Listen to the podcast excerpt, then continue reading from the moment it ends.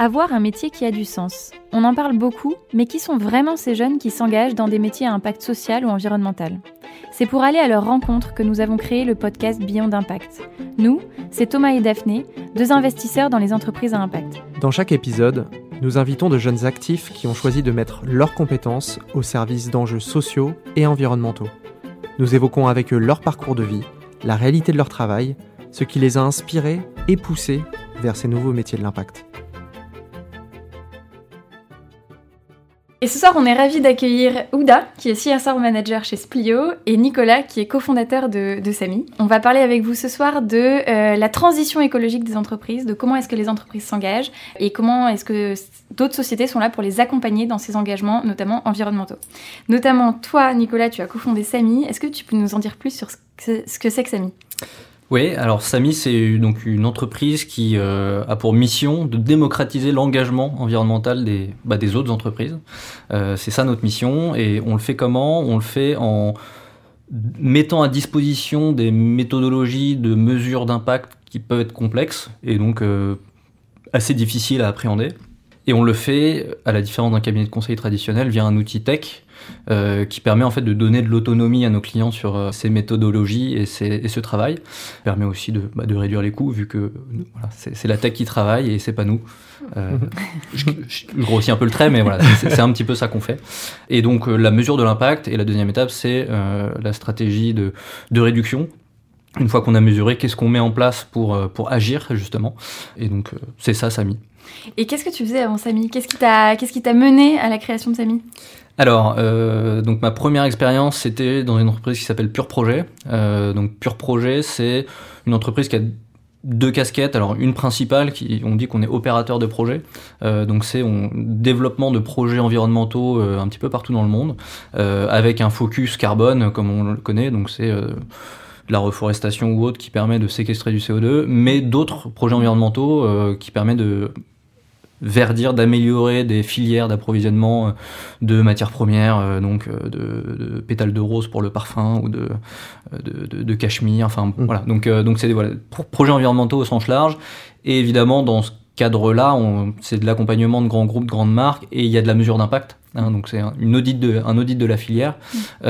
et puis du coup de la mesure d'impact sur cette filière, et puis des projets implémentés pour améliorer tout ça. Donc, euh, donc première expérience, euh, voilà, plutôt avec des grands groupes. Euh, aujourd'hui, Samy, on accompagne des PME, des ETI, donc pas du tout la même cible. Donc, Et qu'est-ce qui t'a fait, enfin, changer ouais, le switch fait changer exactement J'ai fait trois ans chez Pure Projet, j'avais fait un cycle. La, boîte avait pas mal grossi, donc pendant que j'étais là.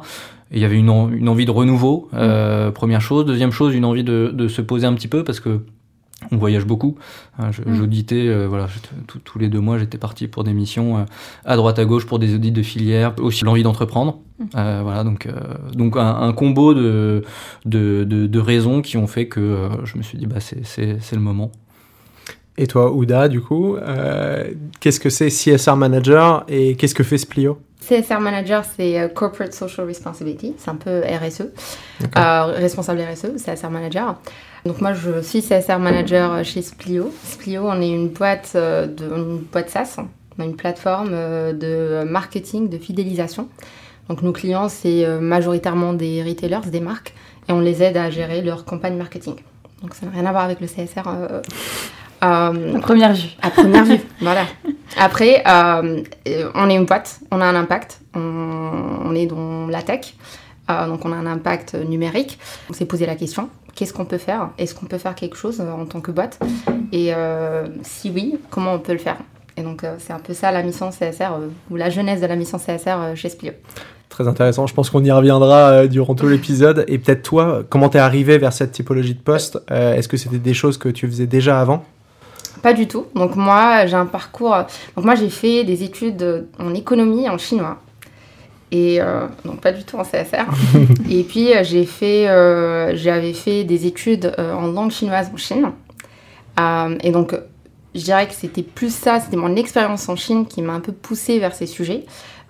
parce que j'étais dans une, une, ville qui s'appelle Hangzhou, qui, qui, est magnifique, mais il y avait des jours où on avait beaucoup beaucoup de pollution. Donc il y avait des recommandations de, ben, en fait il faut rester chez soi, il faut pas sortir.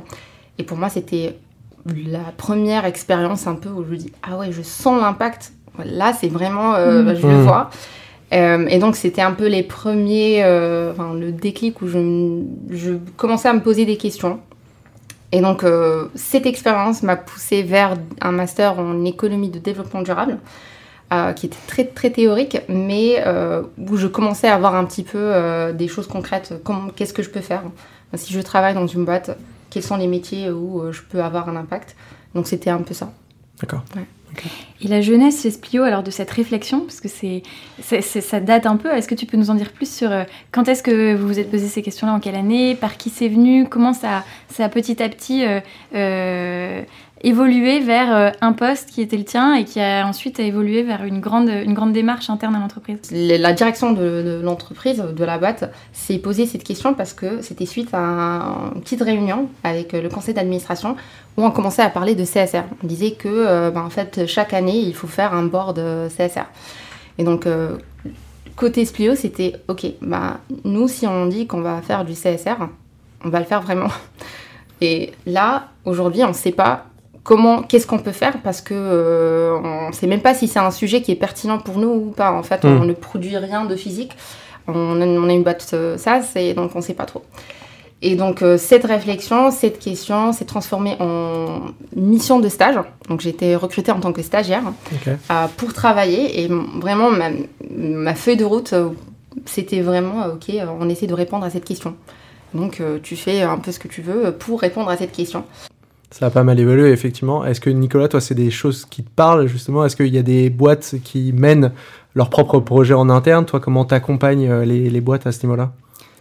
Alors il y a vraiment tous les profils. Mm. Euh, donc déjà la raison de le faire pour les entreprises, euh, il y en a plein.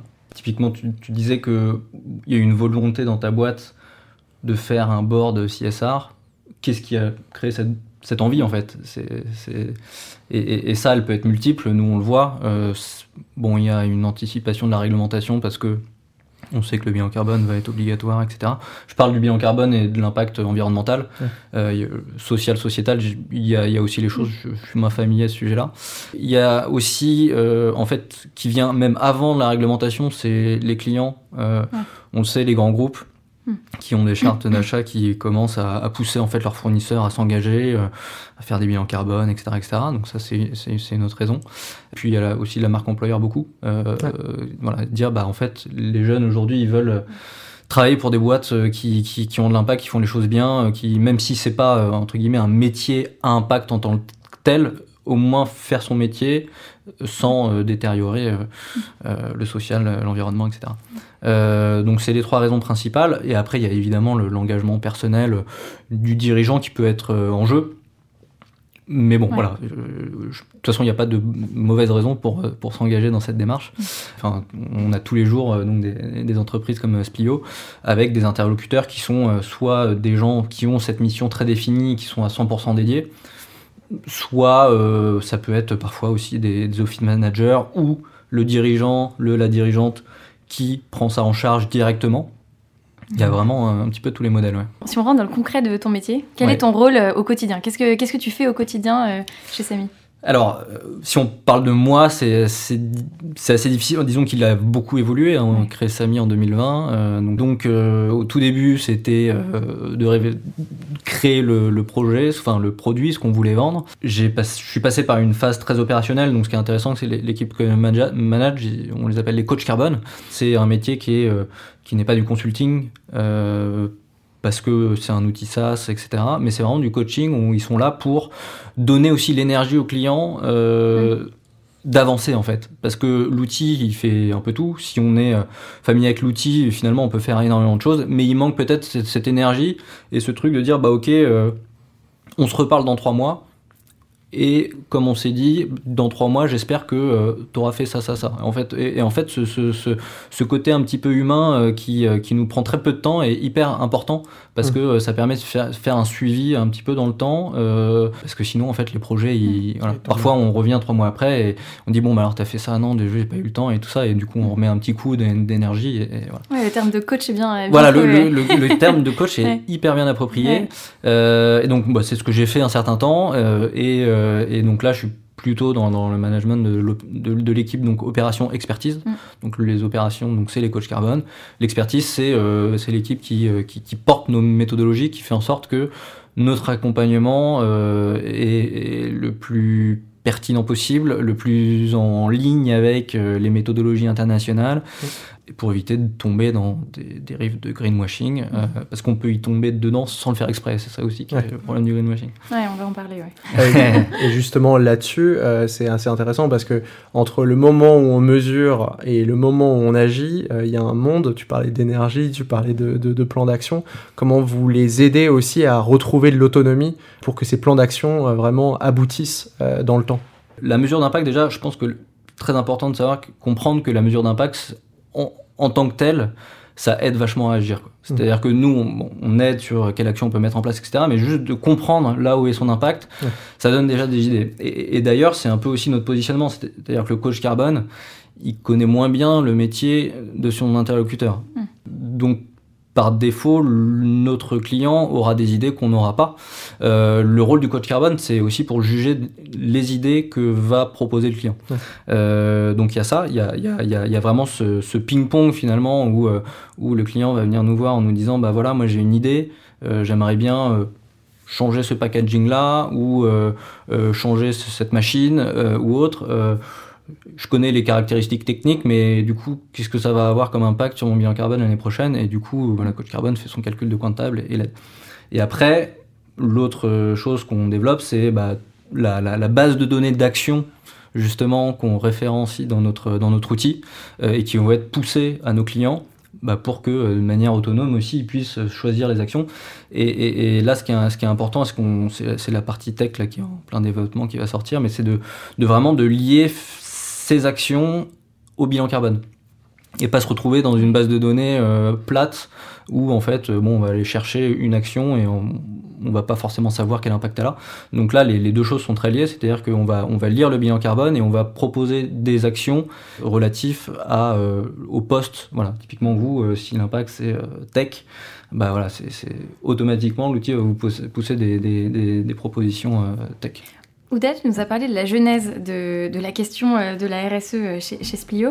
Euh, est-ce que tu peux nous en dire plus sur comment ensuite ça a évolué, le chemin que vous avez pris, les questions que vous êtes posées, enfin voilà, toute la méthodologie que vous avez mise en œuvre en, deux ans pour, pour, aboutir là, où vous en êtes, et puis surtout ce que ça vous a dit en fait de là où vous aviez des leviers dans votre politique RSE et comment ça a construit cette politique-là? Donc pour, nous, c'était donc le point de départ, cette réflexion, on se posait des questions. Donc euh, pendant six mois, on a continué à se poser des questions et aller euh, chercher des réponses avec nos différentes parties prenantes, parce qu'on s'était dit, bon, on n'a pas la réponse. Euh, on va demander, on va demander à nos parties prenantes, on va demander à nos collaborateurs on va demander à la direction pour voir déjà euh, si le CSR ou la RSE, euh, ça fait partie des réflexions, euh, même des convictions personnelles mhm. de ces personnes. On va aller demander à nos investisseurs, on va aller demander à nos clients aussi. Est-ce que vous avez des attentes? Est-ce que, vous, est que vous faites des choses? Et vous avez des engagements? Qu'est-ce que vous avez fait? Vous avez fait un bilan carbone, etc. Donc c'était un peu juste une période de on, on pose des questions, on il y avait beaucoup de collectes de data hmm. euh, pour essayer de comprendre. Et puis après, on a essayé de voir les sujets qui sortaient ou qui, qui étaient les plus importants. Donc euh, en interne, pour les collaborateurs, par exemple, on a fait une enquête pour identifier les sujets les plus importants, pour voir si les gens, quand, on parle de, RSE, hmm. qu'est-ce que ça veut dire? Hmm. Parce qu'en vrai, on ne sait pas trop. on avait des collaborateurs qui disaient bah, RSE, c'est un truc que les grandes boîtes font pour. Enfin, c'est du greenwashing. Automatiquement, RSE, greenwashing on a compris que, ok, il y a des priorités. Les priorités, c'est euh, ben, l'environnement parce que euh, qu'on ne peut pas dire qu'on va faire des choses si on ne mesure pas. Donc euh, tu as parlé un peu ça, le côté pour commencer, déjà pour embarquer les gens, il faut dire que, ok, aujourd'hui, on n'a aucune idée sur notre impact environnemental, on veut faire des choses, on ne peut pas juste faire des choses, il faut essayer de comprendre d'abord. Et ça aboutit à quoi finalement? Vous vous êtes dit sur quelle, euh, sur quelle euh, thématique vous êtes focalisé? Ça a évolué, euh, c'était pas le cas l'année dernière, mais cette année on a un comité CSR avec une vingtaine de personnes Euh, et on travaille en sous-comité qui pilote les différents euh, projets. Donc on a cinq piliers. Un pilier sur l'environnement, un pilier sur la gouvernance, donc tout ce qui est un peu éthique euh, en interne, mhm. un pilier sur les collaborateurs et tout ce qui est social mais en interne, un pilier sur les collectivités ou le sociétal, tout ce qui est impact sociétal. On a un cinquième pilier qui est, on appelle outreach. Outreach, c'est vraiment la communication pour, avec un but de sensibilisation. D'accord. Et justement, sur cette dynamique collective, euh, qu'est-ce que ça a créé, qu'est-ce que ça a apporté en termes de culture d'entreprise pour Splio? Déjà, je ne pense pas qu'on aurait pu faire des choses sans cette dynamique collective. Donc, si je pense notre point de départ était de dire, par exemple, euh, moi, euh, la CEO de Splio ou la direction de Splio, je pense qu'on doit faire du CSR et on va le faire. Je pense qu'on en aura parlé pendant des mois et puis après il n'y aurait pas de, choses concrètes. parce le que, soufflé se serait un peu écroulé, quoi. C'est sûr, parce que ça fait un truc, ah oui, cool, mais en vrai, je ne suis pas impliquée, ça me parle pas trop, on m'a pas demandé mon avis. Euh, et, donc, euh, on perd euh, beaucoup de choses. Et Nicolas, c'est peut-être un, sujet délicat, mais comment est-ce que tu, tu essayes de faire en sorte de ne pas tomber dans la case à cocher ou du, voilà, une sorte de bonne conscience que se donnent les clients et qui derrière s'arrête un peu là Ouais, alors moi je pense que c'est pas grave de vouloir cocher une case. Mm. Euh, après, ça dépend ce que tu en fais. Mm. Si tu fais un bilan carbone euh, et que ensuite euh, tu publies sur tous les réseaux que tu as sauvé le monde parce que tu as fait un bilan carbone et que tu es neutre, etc., là c'est du greenwashing. Mm. Si tu as fait un bilan carbone en assumant que c'était une case à cocher et que tu décides de ne pas surcommuniquer dessus, bon, bah, c'est en ligne avec. Donc c'est ça le problème du greenwashing, c'est le mm. décalage mm. entre euh, mm. l'action et la communication qui en est faite. Et donc dans ce cadre, bah, donc, nous on coche plein de cases euh, avec nos clients et on les accompagne. Donc le, rôle du coach carbone, c'est aussi euh, quand c'est demandé de relire des communications, de donner des conseils là-dessus.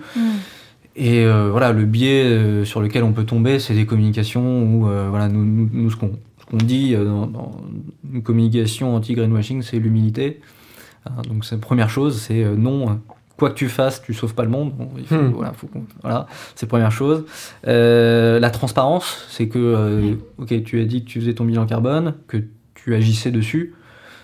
Est-ce que tu as des chiffres Et puis se baquer sur des méthodologies concrètes. Quoi. Parce que hmm. quand on dit qu'on mesure son hmm. impact, bah, il faut que ce soit du bilan carbone, du GG protocole ou autre, euh, ou des ACV, bref. Euh, quand on dit je, je, réduis mes émissions ou j'ai des les émissions évitées, ça aussi c'est quelque chose qu'on voit beaucoup.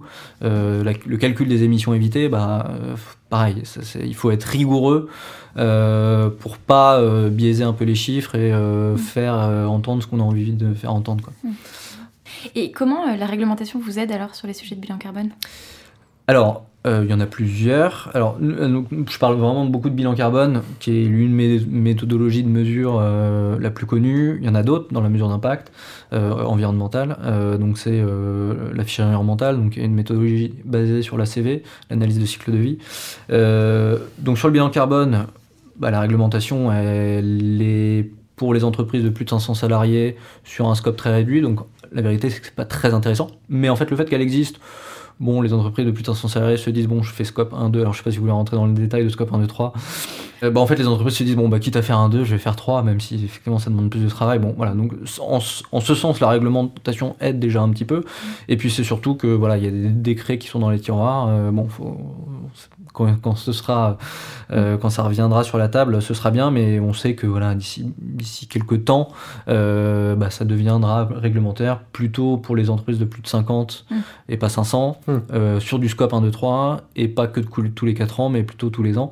Voilà, à voir ce qui passera dans les clauses, mais donc, donc ça, donc il y a la réglementation qui nous aide un tout petit peu aujourd'hui, mais son anticipation nous aide beaucoup. Mm. et puis il y a la fiche environnementale qui donc l'affichage environnemental, c'est le principe de dire je vends un produit euh, à, euh, en B2C et, je dois afficher en fait le score environnemental de ce que je vends.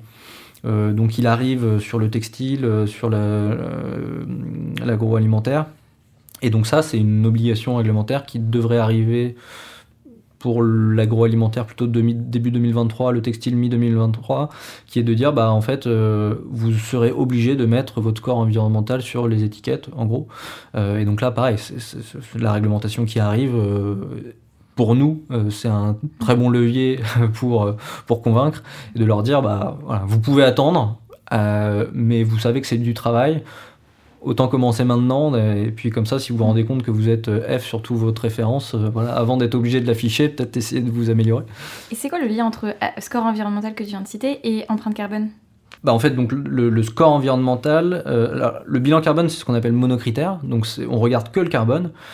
L'analyse de cycle de vie, elle est multicritère, donc on regarde le carbone, mais on regarde quel est l'impact sur la biodiversité, sur l'eutrophisation de l'eau, sur euh, la disponibilité en eau. Enfin, il y a, ça peut, il y a 16 critères, même on peut en avoir plus si on veut, mais la, base c'est 16 critères. Euh, et donc le score environnemental, il va venir, euh, il, va pondérer en fait ces différents critères et donner une note avec évidemment le carbone qui a une pondération assez élevée, mais aussi l'eutrophisation de l'eau. donc, donc ce qui va, ce qui va modifier un petit peu euh, le résultat. Parce que si on regarde que carbone, alors dans la plupart des cas, nous on recommande évidemment le bilan carbone. Mhm. Euh, c'est, euh, ça couvre énormément de, de, sujets. Hein. Dans le carbone, en fait, ça peut avoir enfin, en mesurant le carbone, on peut aussi, par anticipation, déduire d'autres critères. Mais dans certains cas, euh, peut y avoir euh, voilà, cette, euh, cette spécificité où en minimisant le carbone, en fait, on, on, augmente une autre jauge. Mm. Donc le, le, principe de l'affichage environnemental, c'est de dire, bah, en fait, on prend tous ces critères en compte, on les agrège dans une note, et comme ça, il n'y a pas ce biais-là. Mm. voilà, mais donc c'est intéressant pour les entreprises qui, qui, qui vendent des produits tangibles, pour les entreprises plutôt mm. du service de la tech, c'est pas, pas forcément pertinent. Mm. Bon, même si euh, sur euh, sur le sur euh, l'IT, bon, il y a d'autres critères qui seraient intéressants de regarder que le carbone. Mais... Et, et Ouda, chez, chez, vous, alors comment Alors peut-être deux choses. Qu'est-ce que vous avez fait pour le moment concrètement et comment vous évitez l'écueil du, du, greenwashing? On a fait un bilan carbone sur l'année 2019, donc on l'a réalisé en 2020.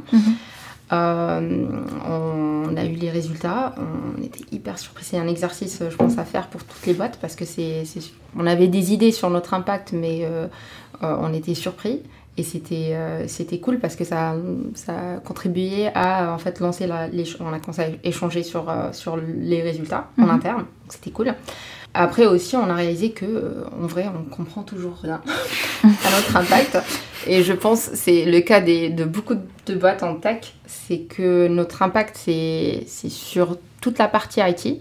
Après avoir fait le bilan carbone et après avoir euh, un peu étudié les résultats, on s'était dit, ok, là, il faut vraiment aller creuser un peu. Euh, et euh, il faut aller comprendre un peu parce que c'était un peu la même réaction. On dit, ben si demain on dit on va mettre en place un plan d'action, on fait quoi Parce qu'en vrai, on peut dire qu'on va peut-être mettre des bacs de recyclage, ou peut-être on va euh, faire ou écrire une politique de voyage. On voyage pas beaucoup. Et donc en fait, on va peut-être agir sur moins de 0,5% de notre bilan carbone. Mmh. Après, c'est cool et c'est bien. Et on va le faire et on veut le faire. Euh, mais euh, les plus de 50%, c'est sur tout ce qui est IT, serveur, etc. Euh, et donc là, on a lancé euh, une démarche Green IT. Et ce que ça veut dire, c'est juste en interne, c'est notre équipe tech qui le fait. On essaie d'investiguer euh, quelles sont les tâches qui consomment le plus, qu'est-ce, comment, on peut faire pour réduire un, peu l'impact IT.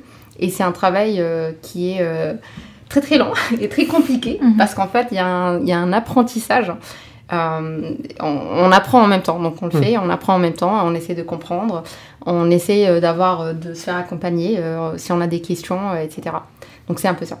de ce qu'on comprend, on a l'impression que les démarches qui fonctionnent le plus, c'est celles qui viennent de l'interne. Splio a une actualité assez récente avec la fusion avec Diem. Il y a des nouveaux collaborateurs qui sont arrivés au sein de la boîte. comment vous avez réussi, enfin comment vous êtes en train justement de, les embarquer aussi sur toute la dynamique collective que vous avez réussi à créer?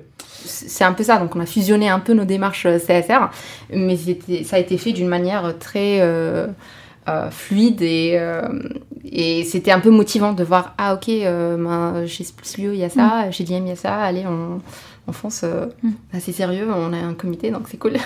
Donc c'est un peu ça. Ça, apporte des approches différentes, euh, euh, un, peu de, un peu de nouvelles idées, euh, d'angles de, vue différents. c'est sûr. Et, je, pense, je pense pour les sujets comme les sujets CSR, parce que tous les aspects, pas que sur l'environnement, par exemple pour faire un bilan carbone, bah, il faut un peu des données de différentes. c'est toutes les, les activités, enfin, c'est l'activité de la boîte, c'est les différents départements, etc. Et donc, il faut un référent par département. Mm. Et donc, c'est cool si on arrive à embarquer la personne avant parce que faire la collecte de données pour le bilan carbone, c'est pas très fun. Ça peut être fastidieux, ouais. Et donc, donc c'est cool si, si on a différentes équipes embarquées. Et alors, à partir du moment où une entreprise s'engage dans une démarche, euh, alors environnementale ou sociale d'ailleurs, euh, euh, pour, pour s'améliorer, euh, on imagine qu'il y a un point où, qui peut arriver où en fait euh, la meilleure action qui est à prendre est peut-être antagoniste avec euh, la rentabilité du business. Bon, c'est une hypothèse. Nicolas, est-ce que toi tu l'as vu chez les clients que vous accompagnez? Comment est-ce que est-ce que c'est quelque chose qui se produit rarement, souvent, en permanence? Et comment est-ce que vous gérez ça, cette espèce de tension qui peut arriver entre un levier qui a été identifié et qui peut être mis en place et en fait l'impact que ça a sur euh, la stratégie ou la rentabilité de l'entreprise Par définition, toute action demande de l'énergie. Mm. Et, et, donc l'idée, c'est en fait de se représenter euh, la courbe de euh, le coût d'investissement, euh, le gain par impact. Jusqu'à maintenant, en fait, les, les, les, les, entreprises choisissent en fonction du prix et de la qualité. Et là, nous, nous ce qu'on pousse, c'est de dire, bah, en fait, mettez un troisième critère qui est la responsabilité. Et puis les pondérations, c'est un peu à l'entreprise de définir. Si effectivement la pondération elle reste majoritaire sur le prix, bon bah ouais. voilà. Donc en fait c'est vraiment au cœur de la stratégie de l'entreprise qu'il faut dire bah non, on pondère les trois au même niveau. Et donc euh, à, euh, à produit à impact 50% inférieur, euh, s'il est 50% plus cher, ça va. Bon, mmh. ouais, c'est un peu. Mais, mais je pense que de toute façon c'est du temps long parce qu'encore une fois là les, les clients mmh. qui viennent nous voir pour 80 15% d'entre eux, c'est leur premier bilan carbone, c'est la première fois qu'ils ont une restitution, euh, qui voient les chiffres, euh, qui se rendent compte que oui, c'est euh, le, leur laine euh, qui pèse le plus, et alors qu'ils avaient des gobelets réutilisables dans les locaux. Donc je pense que il faut, il faut être en paix avec l'idée que ça peut prendre du temps. Mm. Ouais. en paix sur le fait que non, on va pas réduire de 50% notre bilan carbone d'une année sur l'autre. Et, et, et, nous d'ailleurs, ce qu'on voit avec nos clients, c'est que parfois, l'engagement le, le, le, minimum, c'est de se dire bah, je fais mon bilan carbone tous les ans. Et, peut-être qu'il va augmenter, peut-être pas, euh, mais au moins, il y a une forme de, transparence et de savoir ce qu'on fait. Et, comme ça, le jour où on veut agir, on, on, saura exactement par où commencer. Quoi. Voilà, donc, euh, Mm. Euh, donc oui, oui, pour répondre, ça va forcément en confrontation avec d'autres Ouais, ouais. euh, d'autres le besoins de, la boîte euh, business. ouais. On s'est intéressé beaucoup aux sujets environnementaux, euh, sur les sujets plus euh, sociaux et même de gouvernance. Qu'est-ce que vous avez mis en place euh, chez Splio? On parle beaucoup d'éthique. C'est Mhm. euh, c'est un peu. euh, on se dit que c'est point de départ. Bah, c'est- si on veut faire du business, on va le faire d'une manière éthique. Euh, mais aussi un peu en interne. Donc, euh, être une boîte éthique, qu'est-ce que ça veut dire Donc, euh, dans nos interactions, déjà en interne, mais aussi euh, dans nos choix de clients, dans le choix de fournisseurs. Ouais. Donc, euh, il y a un peu cette dimension ben, éthique. ça veut dire quoi? On le formalise un peu. Donc là, on parle de vraiment tout, tout le pilier gouvernance. C'est tout le pilier formalisation. Donc, sur la partie éthique, est-ce qu'on a des, des documents en interne? Où on parle de ça Est-ce qu'il y a un process en interne? Et puis, euh, sur ce même aspect de formalisation, euh, sous le pilier gouvernance, il y a aussi euh, tout ce qui est euh, des documents, un peu euh, tout ce qui est charte fournisseur, euh, un peu le travail de sensibilisation via des, des, des chartes. Ouais. Euh, est-ce qu'on fait signer à nos clients des chartes? Est-ce qu'on fait, est-ce que en vrai on veut jouer ce, ce on veut être euh, un sensibiliser nos fournisseurs? On veut les pousser un peu. On a fait un bilan carbone, on veut que nos clients fassent ou nos fournisseurs fassent un bilan carbone. Bah, peut-être qu'on peut le formaliser dans une charte. Et ça, ça rentre un peu dans tout ce qui est gouvernance. D'accord. Et c'est le, le côté un peu, ben, sous les piliers, euh, sur environnement, vous parlez de ça et vous, euh, vous faites des fresques du climat et vous voulez sensibiliser. Euh, gouvernance, c'est vraiment ok, on le formalise, c'est Ouais. no bullshit, on Ouais. met un process. Et comme ça, c'est fait. Et comme ça, euh, dans un an, dans deux ans, ben, on a des process, on peut revenir, on peut évaluer, etc. Ouais. C'est ce qui va engager aussi des pratiques plus durables euh, au sein de Exactement. l'entreprise. ouais. Exactement. Euh, La gouvernance, c'est un peu vraiment écrire, formaliser au maximum pour que ça soit plus durable. Et pour le, sur les sujets un peu, euh, le, le volet social de, de- de- du CSR, Euh, là, côté Splio, on, est dans les tout débuts, on essaie de, comprendre, euh, parce qu'en vrai, on, avait priorisé un peu euh, les sujets environnementaux parce que c'était plus simple aussi, parce qu'on se dit, ok, bilan carbone, let's go, on le fait en mesure. Sur les sujets sociaux, il y a tous les sujets de diversité et inclusion qu'on essaie de, comprendre et de voir comment on peut implémenter et faire des choses. Euh, sur les sujets sociaux, on a aussi euh, tout ce qui est euh, un peu lié au sujet RH, d'engagement, satisfaction. après ces, deux dernières années, je pense que tous les collaborateurs se posent des questions un peu existentielles. sur qui, touchent tous les sujets CSR, mais aussi bah, en fait qu'est-ce que je fais ici? Est-ce que je travaille quelle est la culture de la boîte. Euh, est-ce que mon métier a du sens Est-ce que mon métier a du sens Donc les sujets sociaux, je pense, du CSR, euh, c'est vraiment euh, tous les sujets un peu internes qui touchent aux collaborateurs. Donc ça peut être du well-being, voilà, le work-life balance. Après, c'est un peu lié, mais c'est un peu ça. Mais c'est très bien d'avoir focus d'abord sur euh, des choses très concrètes euh, comme, euh, comme l'environnement et la gouvernance et ensuite d'aller sur des sujets sociaux qui là aussi bon, sont très très larges, hein, mais pour le coup, vous avez déjà des pistes assez concrètes de ce que je vois. Nicolas parlait tout à l'heure de transparence et d'humilité. Ce que je trouve hyper intéressant, c'est qu'en fait, dans la démarche de Splio, finalement, ce que vous, ce que vous dites, c'est en fait, on, euh, notre rôle, c'est de poser des questions, de, les poser à nos parties prenantes et, d'ouvrir des, voies, mais on, sent que vous n'avez pas de, entre guillemets, de réponse toute faite ou de, communication euh, trop forte avant de faire. Vous êtes plutôt dans le... Vous avancez, euh, entre guillemets, à votre rythme et vous posez des questions et vous essayez de, d'enclencher des actions avant de communiquer dessus. Ça, c'est vachement intéressant. Est-ce que, alors, euh, donc vous êtes une boîte tech qui, a enclenché cette démarche, qui, qui en est encore au, début.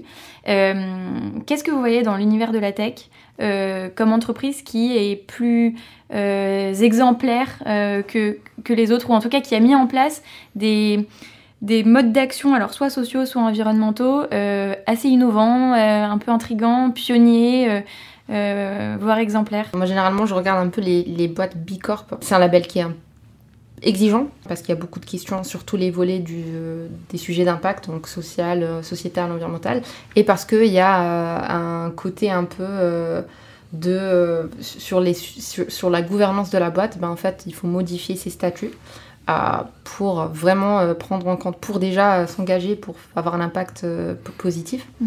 et significatif, et prendre en compte ses parties prenantes dans sa prise de décision. Ouais, moi, typiquement, un exemple qui m'a marqué récemment, c'est, euh, je crois que c'est Radio France, typiquement, qui. Euh, alors, c'est une action euh, qui est hyper pertinente pour eux, ça va pas réduire leur bilan carbone, mais en cas de sensibilisation, où ils offrent, j'ai entendu ça récemment, des, spots publicitaires à donc, des entreprises. Donc, typiquement, j'ai vu, j'ai entendu une pub sur l'association des mares de France, je sais pas comment ça s'appelait, où voilà, où ils disaient bah si vous avez un jardin, faites une mare, ce sera bien pour la biodiversité. et je me suis dit mais comme enfin en, en, heure de grande écoute sur France Inter euh, et en fait après il y avait euh, cette publicité a été offerte. Et donc ça typiquement j'ai trouvé ça très fort euh, et donc ça c'est un exemple ouais qui est assez mmh. qui m'a qui, qui, m'a marqué qui, est, qui, qui, a pas mal d'impact. Après sur les autres sujets si on parle de la tech sur les autres sujets de gouvernance, donc enfin de CSR, donc pas l'environnement, mais typiquement, je sais pas si je pense à une boîte comme Alan, j'ai l'impression qu'il se construit ici sur la gouvernance ou vraiment tout ce que le confort du collaborateur est, assez innovant, assez, assez, euh, ouais, assez nouveau. Ils ont été assez précurseurs là-dessus, donc peut-être que voilà, une entreprise comme ça. Euh, mais donc on attend celle qui sera euh, pionnière sur ces sujets environnementaux et qui, fera des choix assez drastiques. Ouais. Mm. Ouda, Nicolas, merci beaucoup pour d'être venu au podcast et puis d'avoir pu aborder tous ces sujets-là, à la fois sur la capacité de mesure euh, d'impact dans une société, la capacité d'embarquer aussi les collaborateurs, de créer une dynamique et, de pouvoir inspirer d'autres entreprises euh, vers ces engagements euh, sociaux et environnementaux. on aura d'autres podcasts qui, vont aborder ces typologies de, sujets. En tout cas, n'hésitez pas à regarder les autres podcasts et de pouvoir les écouter sur les plateformes de streaming. Merci beaucoup à tous les deux. Ben, merci, à vous. À vous.